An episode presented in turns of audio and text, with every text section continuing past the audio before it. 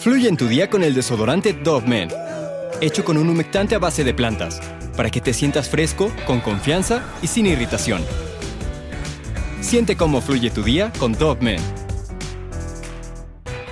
Se dice que dos cabezas piensan mejor que una, que grandes cosas se han hecho a partir de que dos personas se juntan y crean algo bueno, pero en otras ocasiones puede que esto sea utilizado para cosas terribles, así como el caso que te voy a contar hoy, en donde dos amantes se unieron y causaron terror a las mujeres australianas en los años 80.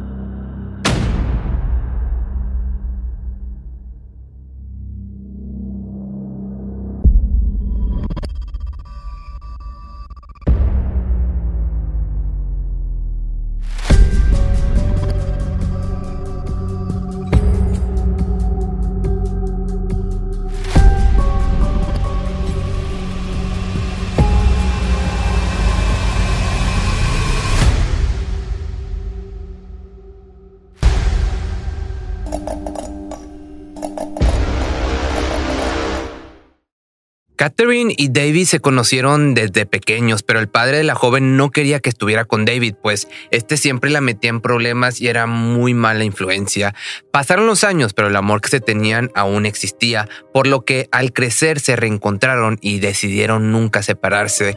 Esta historia no es una historia de amor, es más bien de dos personas que se juntaron para cometer cuatro asesinatos por diversión. Este caso es mejor conocido como los criminales de Morehouse. Empecemos con David John, un hombre que creció en una familia disfuncional. Era el mayor de cinco hijos y vivían en Australia Occidental. Nunca logró tener muchos amigos, pues siempre fue muy misterioso y trataba de alejarse de sus compañeros de la escuela, sobre todo por la fama que él y su familia tenían, ya que se decía que el padre era un alcohólico e infiel.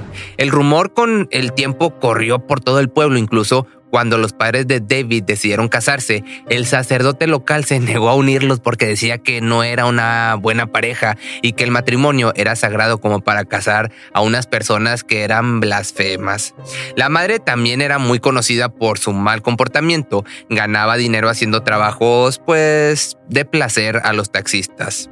Era una familia realmente descuidada. La casa siempre estaba hecha un total desastre y David tuvo que madurar a muy temprana edad para poder cuidar a sus hermanos más pequeños. Ya a la edad de 15 años se salió de la escuela, refiriéndome a David, y se convirtió en aprendiz de jinete para poder trabajar y proveer a su familia. Pero en ese entonces los traumas empezaron a llegar y con esto su rebeldía comenzó a mostrarse. Al principio usaba a los animales para desquitar toda su furia, los golpeaba y les ocasionaba heridas profundas. Durante esos años también cometió sus primeros abusos. Fue condenado por varios delitos. Entraba y salía de prisión y sus delitos fueron cada vez más en aumento. En esta época también conoció a su hermosa mujer llamada Catherine Margaret, de quien quedó perdidamente enamorado. La vida de ella tampoco fue fácil. Tenía dos años cuando su madre falleció dando a luz a su segundo hijo. Su pequeño hermano falleció dos días después y el padre cayó en una depresión profunda que le imposibilitaba cuidar a su pequeña Catherine, por lo que decidió trasladarla con sus abuelos maternos para que la cuidaran. A los 10 años su padre quería tenerla de vuelta, había sanado y quería recuperar el tiempo perdido con su hija, por lo que ganó la custodia completa y estuvieron juntos nuevamente. Sin embargo, esto solo duraría un par de años, puesto que a los 12 conoció a David Burney. Para el padre de Catherine esto se convertiría en un total infierno. Como ya te lo dije antes, David era pues un criminal reconocido, pero la joven realmente lo amaba y no le importaba su forma de vida. El papá hacía todo lo posible para separarlos, pero esto solo hacía que los dos jóvenes quisieran estar juntos. Incluso varias veces Catherine estuvo presa por las influencias de su novio. David por su parte fue encarcelado durante más de un año y la pareja por fin terminó separándose. Comenzaron a hacer su vidas cada quien por su parte. La mujer empezó a trabajar para la familia McLaughlin como ama de llaves. Pasaba tanto tiempo en casa que uno de los hijos terminó enamorándose de ella. Se casaron y al año tuvieron a su primer hijo, pero en un descuido el primogénito fue atropellado y falleció lamentablemente. Después de este accidente, Catherine empezó a vivir en una depresión Después de esto tuvo seis hijos más, pero se sentía incompleta. Mientras tanto, por el otro lado, después de que David salió de prisión, se casó y tuvo una hija llamada Tania. Hasta que varios años después los dos se reencontraron y al mirarse pues se dieron cuenta de que su amor nunca dejó de existir, por lo que Catherine escapó dejando a su esposo y a sus hijos se dieron cuenta de la química que tenían. Él podía compartir sus fantasías más oscuras y ella hacía lo posible para poder cumplírselas. David era un parafílico, así que empezaron a idear una forma más fácil para complacer estos deseos que tenían. Mientras comenzaron a buscar chicas para realizar estos actos, el hombre trabajaba en un taller de demolición de automóviles locales. Justo en este lugar conoció a su primera víctima. Mary Newson era estudiante de psicología en la Universidad de Australia. Trabajaba medio tiempo en una tienda de comidas. Conoció a David cuando necesitaba nuevas llantas y él le ofreció un repuesto a buen precio.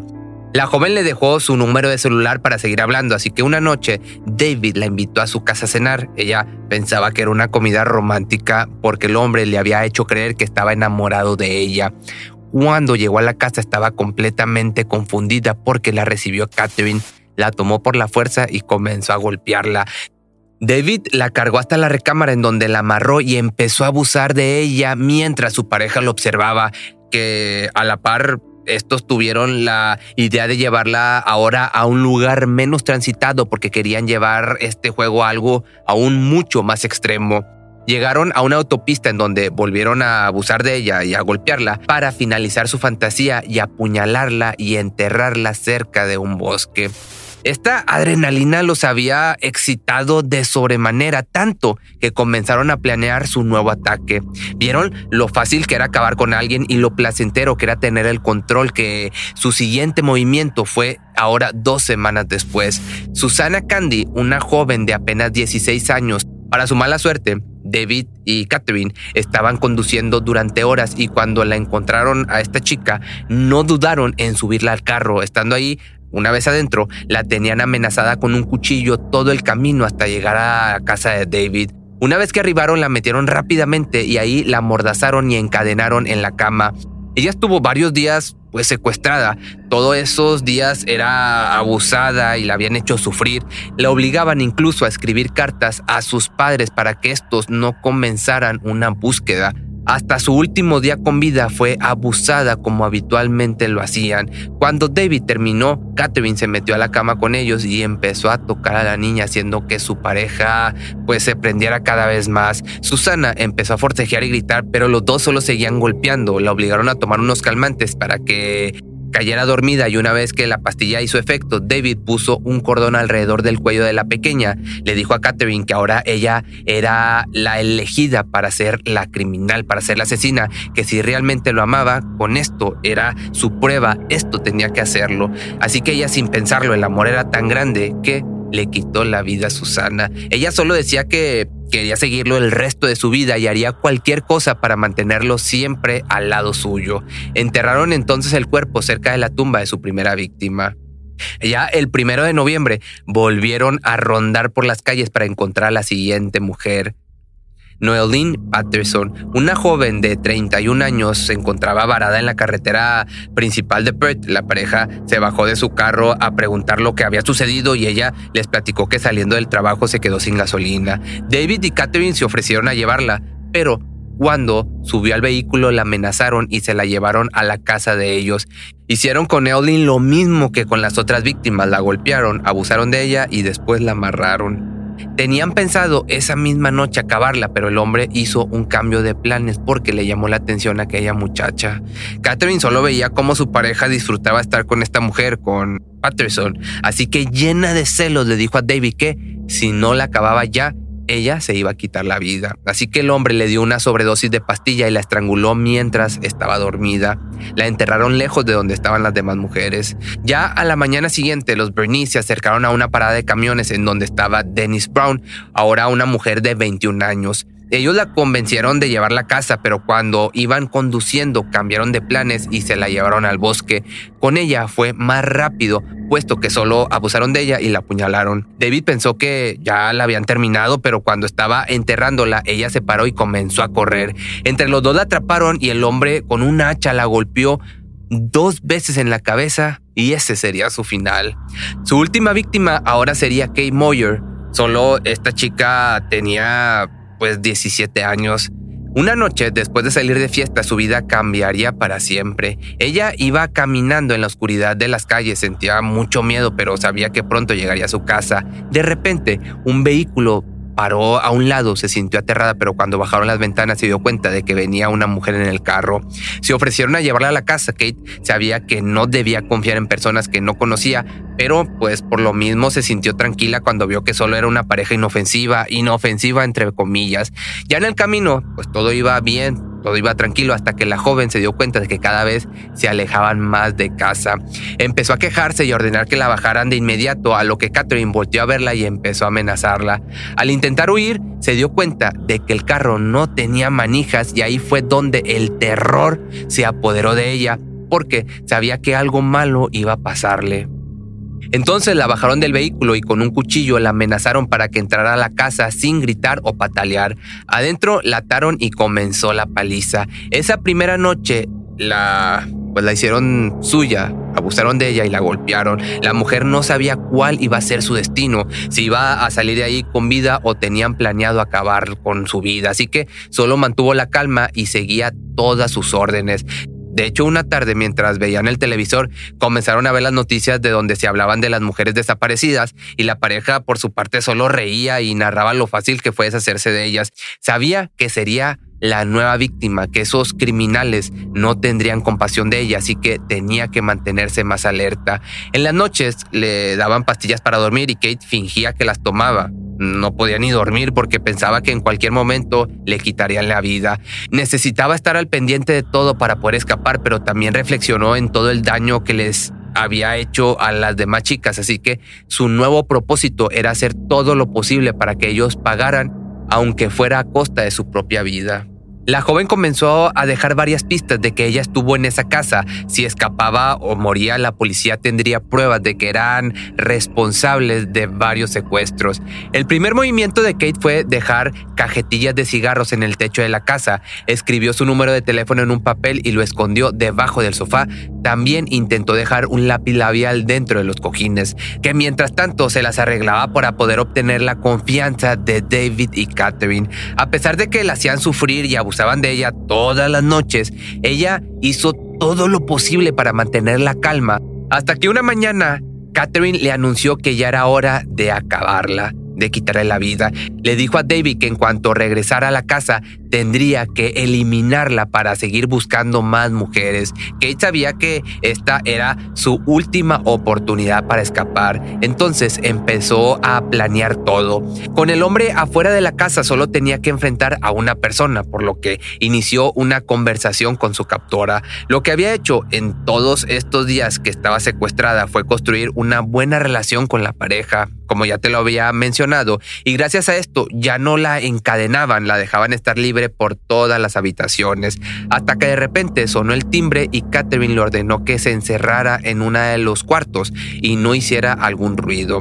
Ella vio por la ventana, estaba cerrada con seguro, así que tenía que agarrar la valentía porque si fallaba en algo, sus planes se arruinarían por completo y su vida le iba a costar. Así que decidida tomó una de las sillas que estaban en el cuarto y la aventó hacia la ventana rompiéndola en mil pedazos. Saltó por la ventana, corrió lo más rápido que pudo, no tenía muchas fuerzas por la mal alimentada que estuvo todas estas semanas, pero usó hasta la más mínima energía que le quedaba para pedir ayuda. Tocó la puerta de tres casas para pedir esta ayuda, pero lamentablemente ninguna le abrió. Siguió corriendo hasta que se topó con un hombre. Él, al ver cómo estaba la pobre muchacha, decidió ayudarla y llevarla a la estación de policía.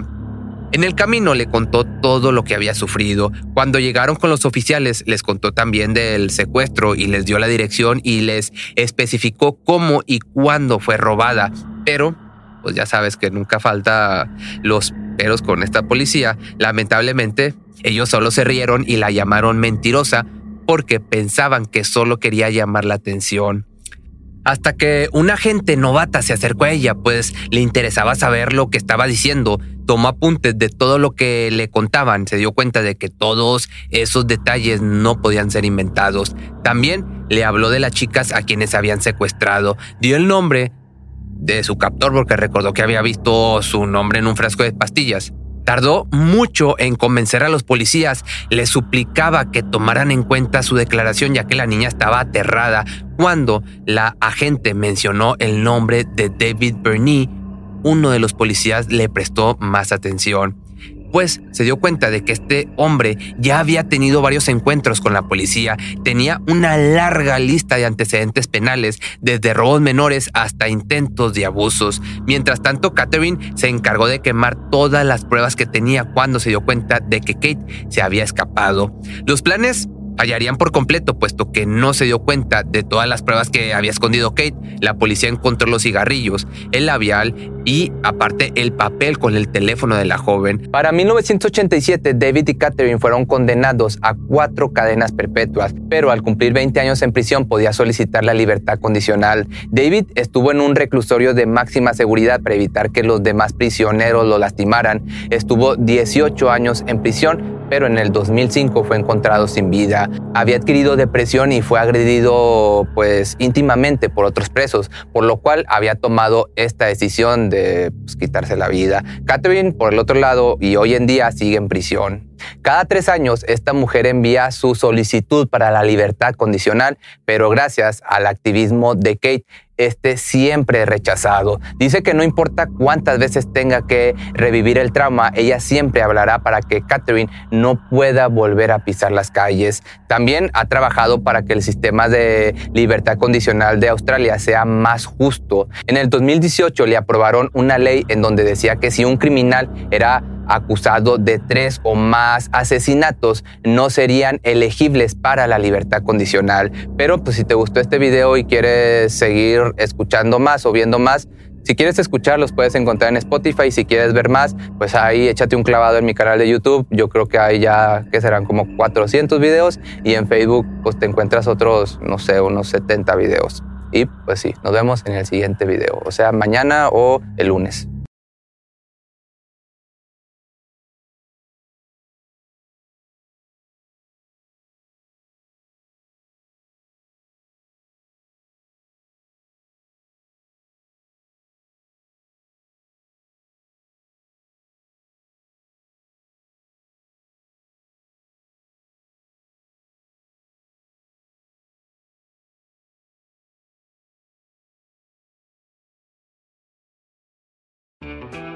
Fluye en tu día con el desodorante Dove Men, hecho con un humectante a base de plantas, para que te sientas fresco, con confianza y sin irritación.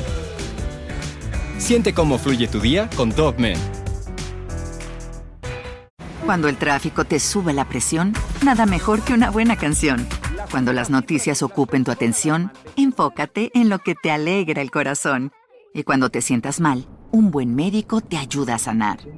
Sabemos que mantener tu salud es tu prioridad, también es la nuestra en Kaiser Permanente, donde trabajamos juntos para cuidar de todo lo que tú eres. Kaiser Permanente, para todo lo que tú eres. Kaiser Foundation Health Plan of the Mid-Atlantic Stay Inc., 2101 East Jefferson Street, Rockville, Maryland 20852. Atención a todos los amantes del terror. ¿Están listos para sumergirse en las profundidades del misterio? Pues les presento Archivos Perdidos, el podcast que explora las historias más escalofriantes de México. Archivos Perdidos no es solo otro podcast de horror, es una experiencia única que te lleva de la mano a través de historias como si estuvieras ahí mismo, viviendo los eventos junto con los protagonistas. La producción del podcast es impecable, con una narración cautivadora, efectos de sonido envolventes y una música que te sumerge en cada narración. Y si has vivido algo inexplicable, envía tu historia al correo archivosperdidos.genuinamedia.com y únete en este viaje a lo desconocido. Y no olvides también seguirlos en Spotify y Apple Podcast para no perderte ningún episodio. En resumen, si eres un amante de los misterios y las historias intrigantes, Archivos Perdidos es una adición, un complemento obligatorio a tu lista de reproducción.